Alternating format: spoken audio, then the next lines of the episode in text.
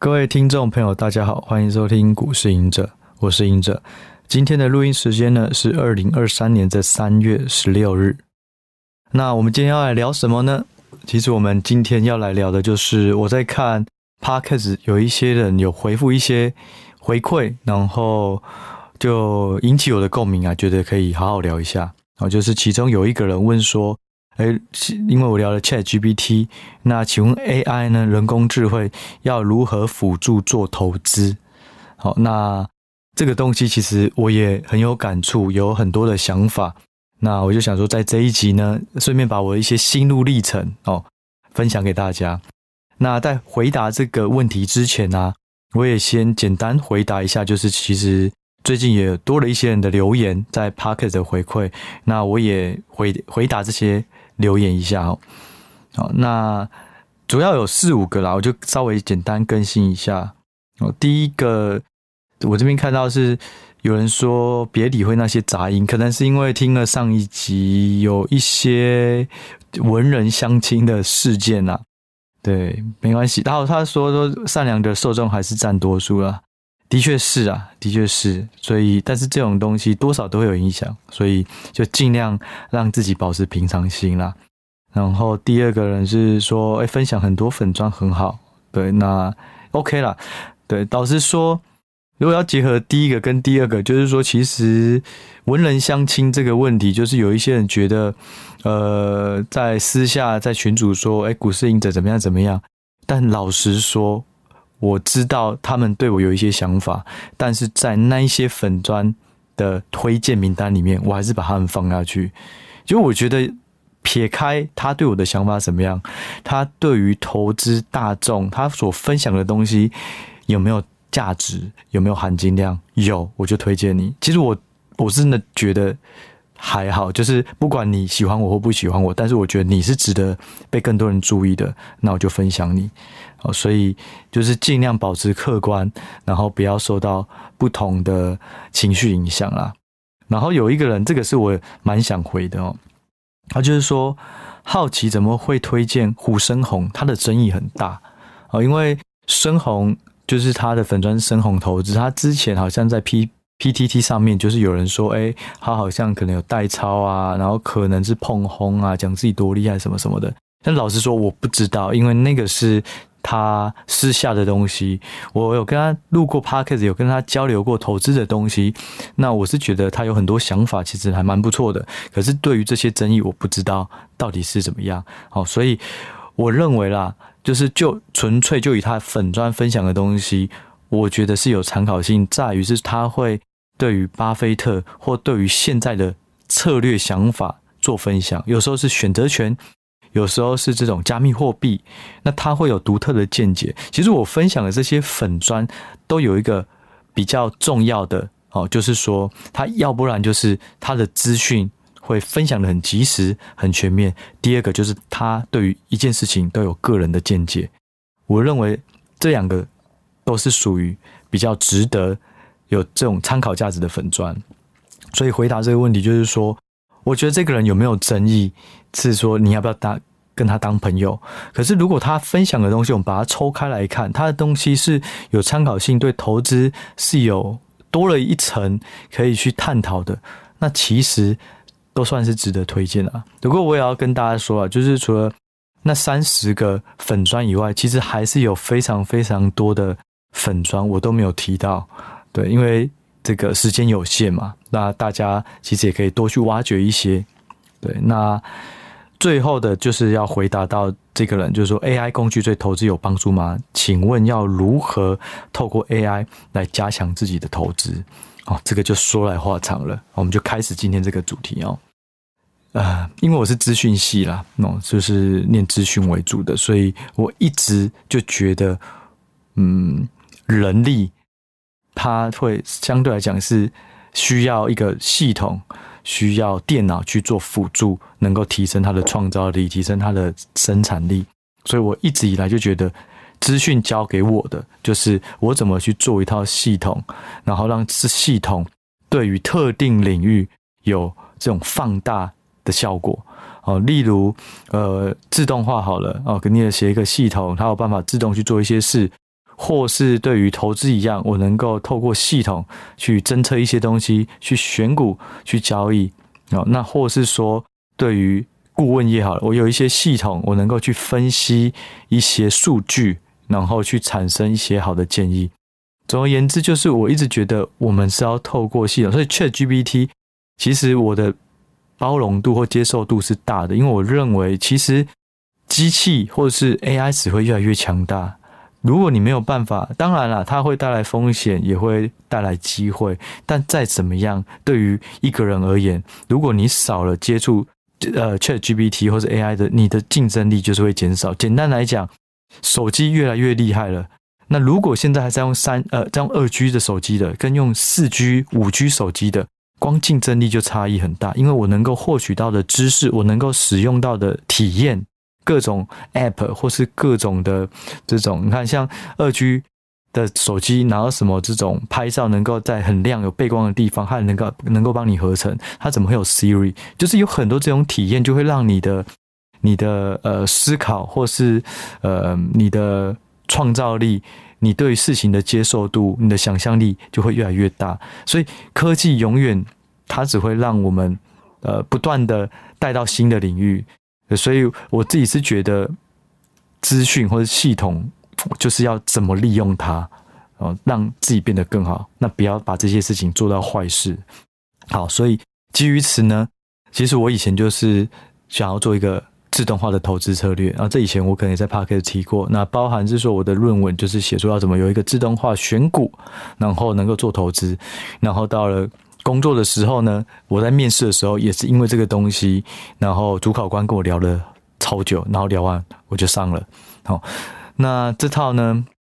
到了实物上后来就发现它有一些问题，就是说，其实对我们能够知道这家公司的 EPS 哦，这个总经公布的数据是好是坏，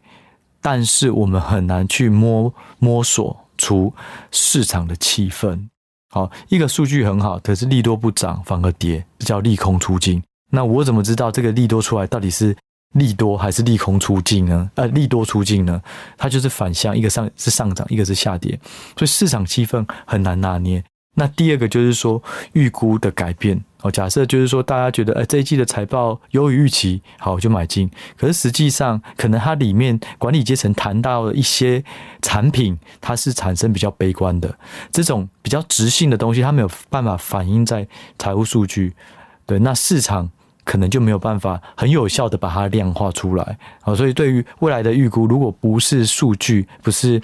不是量化，是质化的东西，直性的东西。那就很难变到一个模型里面，哦，所以后来我就等于就半放弃了，然后就继续学这种呃这种人力的这种投资思维哦，就是不是以这种自动化哦，以机械啊这种 AI 的方式去思考要怎么做量化投资。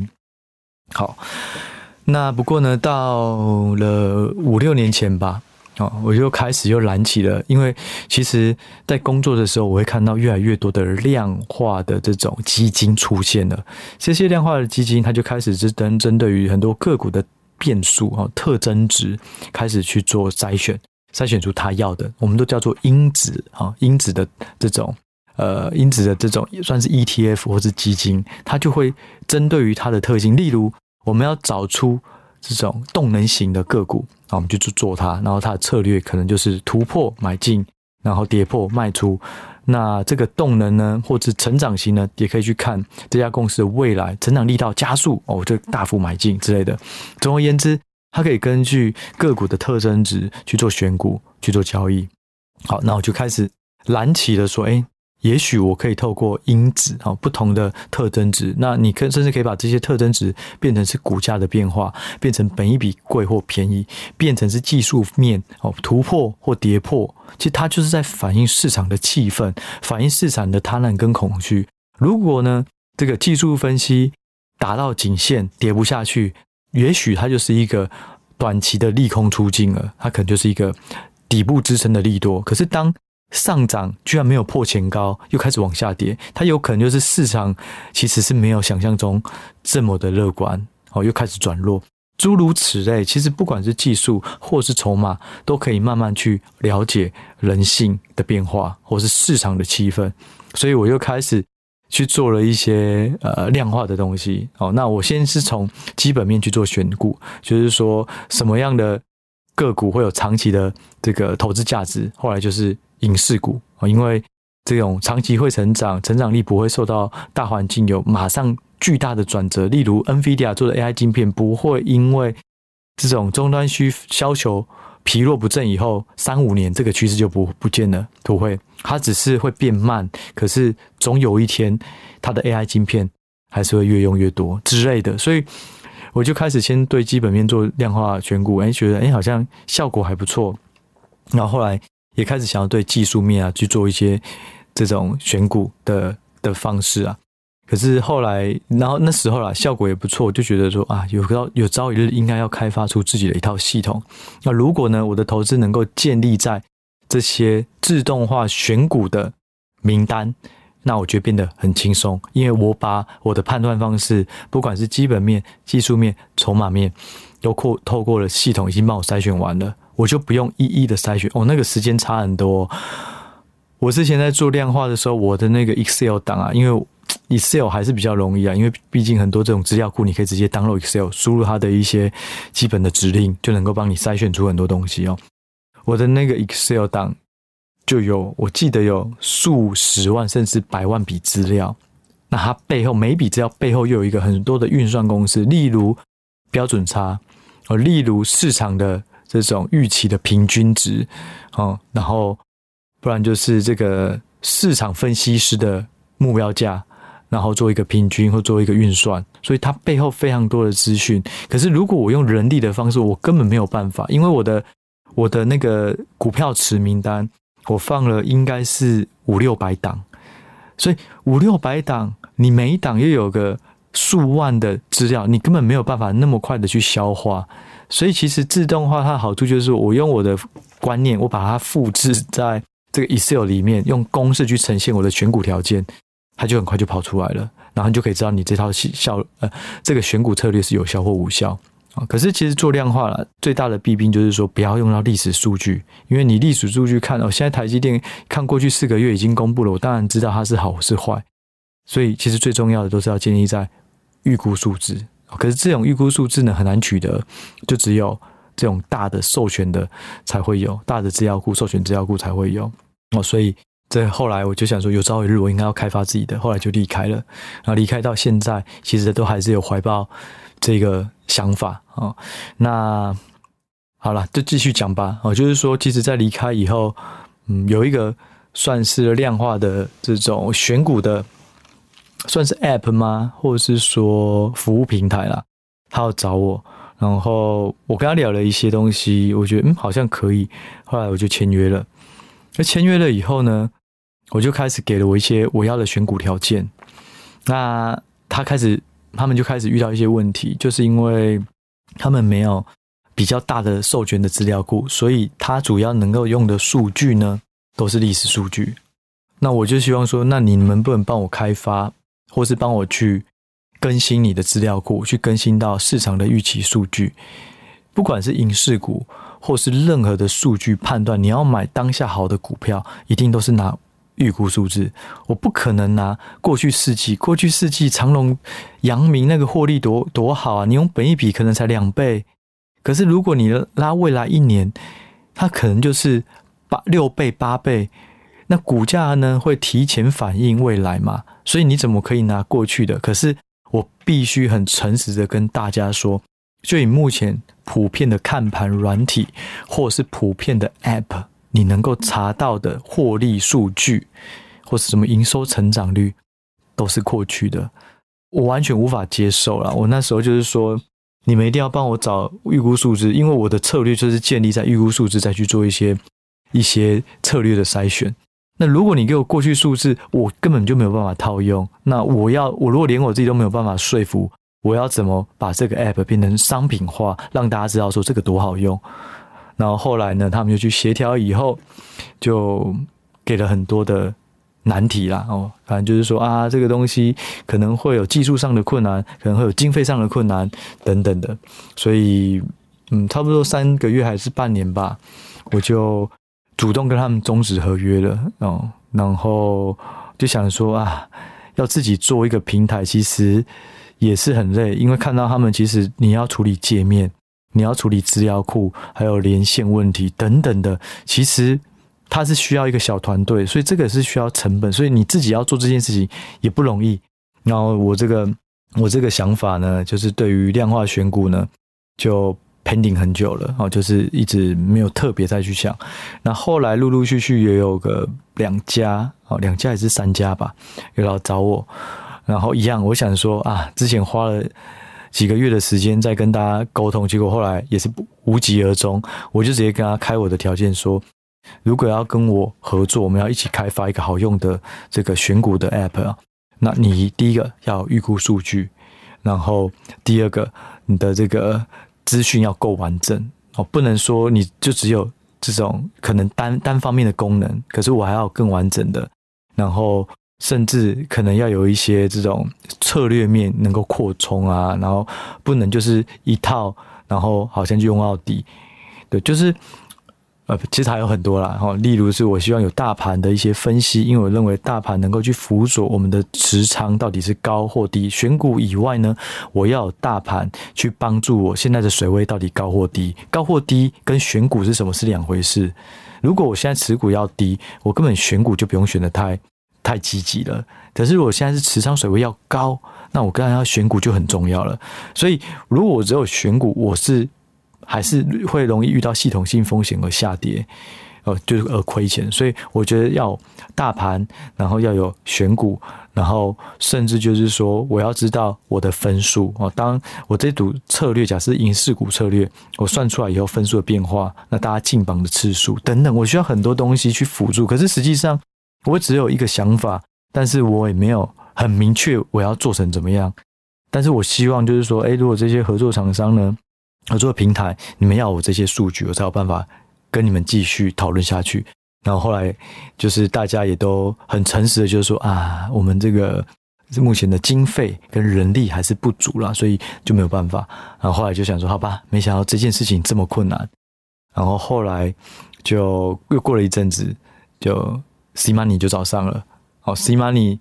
因为我们过去在在呃。投资机构的时候，在工作的时候，主要就是海国外的资料库就是用 Bloomberg，然后路透，然后 FactSet 啊。那国内的基本上就是 C Money 跟 XQ 啊。那所以 C Money 我知道它是有很多资源的，所以我就觉得，嗯，如果他对我有兴趣，好吧，那也许我也可以看他有没有这些数据资料，那跟他一起开发一个我喜欢专属的这个投资策略。然后我以后自己看盘，基本上我就可以不用看看盘软体，我都用自己专属的。然后想要什么功能，我就自己自自己加进去啊。可是因为跟他聊了以后啦，我觉得嗯不错，大家有很好的想法。但是后来那个人就离职了，那离职以后又又接下一个人，那那一个人呢，嗯，基本上就非常的消极哦，不知道是不是太多的案子在做啦。然后后来就没有联络了。我想说啊，看来这件事情真的是很难。然后过没有多久呢，也没没有没有过没有多久，可能又过了半年以后，突然 C Money 的另外一个人来敲我，就是说，哎，你好，我是叉叉叉的同事，我们之前谁谁有联络过你哦？我说有啊，但是你们后来聊一聊就都都消失了啊。他说我们现在呢又重新评估，因为我们团队有一些改变，然后我们想要再跟你重新聊一下。我说你确定你们真的是会用心聊吗？因为之前换人啊，或者是说这个离职啊。然后后面都没有很好的承接上来，所以你们是真的想做吗？呃，我也很怕你们就是只是想说啊，现在 KOL 很多，我们来洗一下 KOL 的粉丝，洗一洗不好用，我们就换下一个人。呃，老实说，我是真的是这样跟他讲，因为我当下就有一点失望啊，觉得诶，怎么会这样？然后他们就呃跟我的对接那个窗口，他其实人还不错啦，就很有诚意，他就说。呃，我们是真的想要跟你好好讨论，因为我们看了你的书，里面有很多东西，我们觉得应该是可以很好的选出一些好的股票。然后我们后来就在他们的总公司，他们有很多人哈，可能这个从做界面的啊，做策略的啊，然后资料库的啊，系统开发行销啊，反正就是很多人就跟我们正式的讨论，讨论完了以后，我才觉得好吧，看那他们也会像我刚提到的预估数字啊什么的，他们也都说他们应该是可以做得到啦。然后我就开始了。所以老实说，这个本来没有要那么快讲，不过就是因为刚好有 AI 这个东西，那那个人发问，我就觉得哎，其实我也可以聊一下这个心路历程。好，然后。不过开发也没有那么顺利啊，因为现在很多的老实说，很多的 KOL 大家都想要开发自己的 App，因为如果你有很多想法，然后有一个平台帮你建立出你的选股逻辑，那很好啊。反正就是这个等于是不能说无本生意啦，但是你的门。门槛变很低，你原本需要雇佣一个团队做出你的策略，那现在呢，有人帮你做啊，如果不好用，好吧，那算了，我也没有什么损失，所以就变成是，加上再加上，其实现在 App 越来越竞争，所以呢，其实平台也一直在积极找人，所以就会变成是说，其实现在的选择很多，所以当时候就是我们在开始在开发，但是也不知道多久会开发，因为案子很多，然后。我我们又开了一些说我们要的策略是这样子，然后我们就开始跑，然后跑到一半又换了另外一个人，反正就是很忙碌啦。直到了前阵子哦，就是几个礼拜前吧，还是一个月前，他们做出了初基本的雏形了，然后选出来的效果还蛮好的。就依照其实这个条件，简单来讲就是用我自己对云势股的一些条件，只是在更精确，再加上有一些分数，然后。另外，又透过技术筹码的方式去选择，然后这些做出来的效果还算不错，所以他们就想要更快的推上来，很快的上市。但是我觉得这样还是很不安啊！我不希望一个产品是很匆促的上市，我是希望它是这个使用者的经验不错了，而且系统已经完整了，而且我本身都会觉得很好用了再推，要不然。大家觉得不好用，那你又急着推，其实就比较没有意义啦，好像为了推而推。所以我就题外话了，就是说为什么我现在在这集突然要讲这个，就是我们在这几天讨论完，我会希望说我要有更多的资源，然后把这个 app 做得更完善。可是对于他们开发商来讲，他们之前开发了很多人，可能花了半年啊、一年啊、一年半，结果效果不好，反而投入了一堆人力。却没有办法创造利润，就变成是亏本生意，所以他们也很害怕。就是哎呀，你现在这东西也不一定会有人用。那如果花那么多时间的话呢？其实到时候我们也是，就是讲难听一点，就是可能也没有赚到钱，还白白投入那么多成本。对，所以后来我们折中的想法就是说，嗯，那不然我们就是写一个问卷，看你的东西到底市场上有没有人想要。对，然后所以。这一集呢，就是也是比较突然，就是跟大家讲这个东西，就是说，其实我现在是有在做，本来不想那么快讲，因为我觉得这种东西一定是你很完整的以后，然后给大家一个 surprise。但是现在就是他们希望知道说，到底有多少人呢会对于你的策略有兴趣，然后要做问卷。那这个问卷呢，如果回收的够多，然后里面的 feedback，大家的想法是比较正面的，那他们就愿意投更多的资源，投更多的人力去开发更完善的。如果大家有兴趣呢，啊、就是说也也想要支持做这个 app 哦，那让更多的投资策略可以做参考的话，就呃欢迎大家点击资讯栏，我们会把网址丢进去。那这个这个问卷基本上就是针对如果我要开发 app，那大家的有什么？想法或是回馈，包含就他的问卷会问说，这个你是哪一类的投资人？哦，是短线是长线？那我们的里面的开发的功能有哪些？你对于哪些觉得不错、有兴趣？然后甚至我觉得一个很重要的，维护大家的权益啊，就是说你认为这个 app 应该要定价多少？对，对我来讲的话，其实不一定要追求定价高啦，因为定价高能够用的人就少。我是希望就是说在。平台商他基本上觉得这个价格是 OK 的，有利润空间。那对于用户来讲，他也觉得这个是 CP 值够高，不贵，很好用。那那个取的那个屏，我觉得比较重要。反而很高，其实我觉得意义也不大啦。对，如果大家有兴趣呢，想要支持，或者说对于这个 App 有兴趣的话呢，就非常欢迎可以填问卷。然后我问他们是说，如果填问卷的话，就是会有首月两百块。可是老实说。虽然叫大家如果有兴趣可以填问卷，可是我不知道这个系统什么时候会推，也许是一个月，也许是三个月，也许是五个月，不知道。那后续就是看开发的状况如何，以及我们我是希望能够做回测，就是每一套不管是基本面或者是技术加筹码，回测过去，如果用同样的条件的时空背景下呢，选到那些个股在未来的表现好或不好，至少都要有不错的表现，不效不错的绩效，我觉得那个我才会觉得比较值得让大家来使用啊。哦，所以算是今天也是把呃整个 AI 的这个心路历程讲。讲讲出来了，那其实呢，回到这个问题啦，哦，就是说 AI 到底要怎么做辅助投资？对我而言就是两个，一个就是能够自动选股，哦，能够选到好的标的；第二个就是程式交易。那这也是我做投资到这个时间点，现在的这个阶段，我觉得最重要的两件事我要完成。如果呢，我能够自动选股，并且能够做程式交易，把选出来的股票。做设设一些条件的，让他自己去做交易的话，基本上投资就会变得相对轻松。那我就有很多时间呢去做我想做的事，例如是编剧啊，例如是呃，可能就是在生活中有更多的时间去享受吧，对啊。所以我觉得这是我的我想做的事啊。所以如果 AI 能够做到量化选股或是自动选股、程式交易，对我来讲就是最大的帮助了。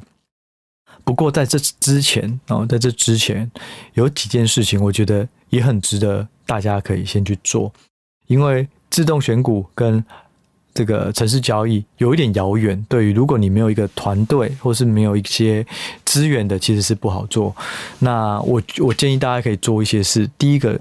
就是透过 App 的方式做提醒。我现在做投资变得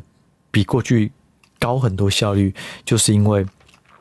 我下载非常多的 App，很好用的 App，然后这些 App 呢，我都会开启提醒，所以只要发生任何的大事，直接都会跑出来。那你可以观察，如果同一件事情有三五个 App 在提醒，你就知道这件事情是很重要的。那如果同一件事情可能只有一个 App，那可能这件事情就还好。对，那我认为一定要开启提醒，我们是要让他们主动提醒我们，我们可以被动的去接收到快速及时的讯息，所以非常建议大家。那我推荐几个，其实我以前也有推荐过几个 App，非常值得追踪哈，或者是下载。一个就是金石数据哦，这个没有业配啦，我纯粹觉得真的超好用的。黄金的金，一二三四五六七八九十的十，金石，然后数据就是数据。另外一个就是华尔街见闻哦，华尔街，然后见见面的见，新闻的闻，这两个其实同质性算蛮高的。都很好用，你其实下载一个也可以啊，下载两个也都 OK。然后另外呢，就是说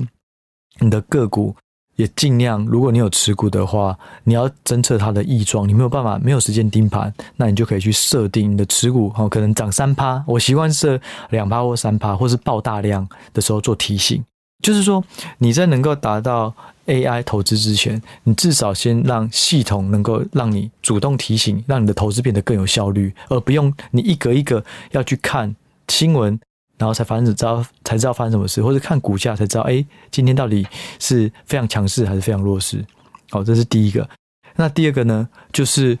比较有一些 App 啦，它会提供这种条件的交易。哦，例如，如果你是定存、定存股，或是呃你喜欢长期投资一些股票，你就可以设定当大盘呃不当个股跌多少的时候，它就自动去做交易。哦，这好像叫做云端条件还是什么？反正每个看盘软体应该都有这个功能，就是你可以设定一些条件去做交易。这个是城市还没有到城市交易，但是至少你可以在开盘前就做这些事，你就不会受到盘中的变化影响。你觉得该做合理的事情、合理的策略就去执行。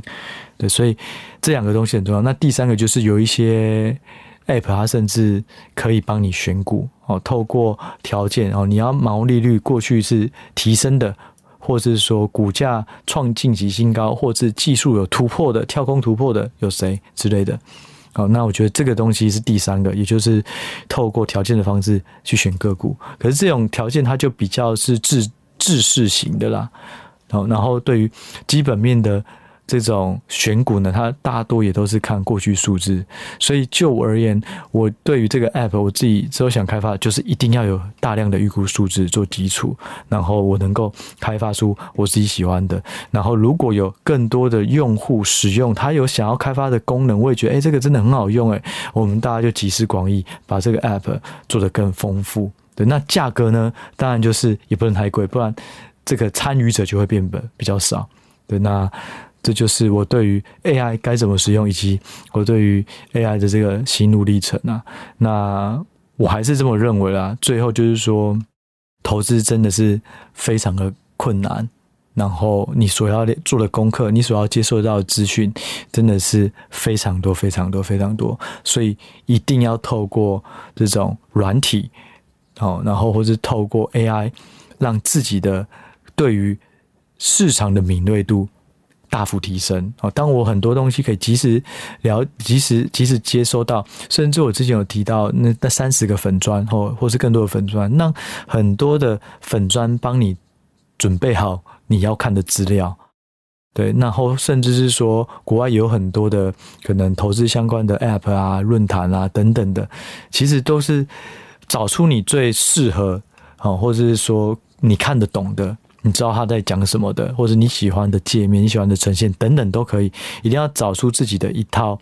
武器或是工具，然后建立于这个工具上，你不断的去更新你的投资的讯息、投资的判断，那投资也会越来越有效率。不管是基本面或是技术面、筹码面都一样。哦，一定要利用工具提升自己的投资效率。对，那我认为这个是未来每个人做投，每个做投资的人一定都要学会的，然后才会越来越轻松，效率越来越好。不过投资就是一条很长的路啦，除了方法以外，还有心法。那这个心法就很难说用 AI 的东西去帮助了，就只能缴学费，缴学费缴多了，你慢慢就心态就会调整的比较健康了。对，那。甚至我们的 Podcast 呢，如果对于心法，有一些想要额外提醒的，或者是一些投资观，我也会在后面不定期的做分享啊。那呃，大家如果有什么想法，想要聊的主题，或是有什么比较大的疑问，对于投资这种呃想法哦，都可以欢迎留言。那我也会去看，然后呃，如果有更多的可以把它萃取成一集的，我就专门提出来，好好的聊。好，那我们这一集呢，就先聊到这里喽。就下一集再见，拜拜。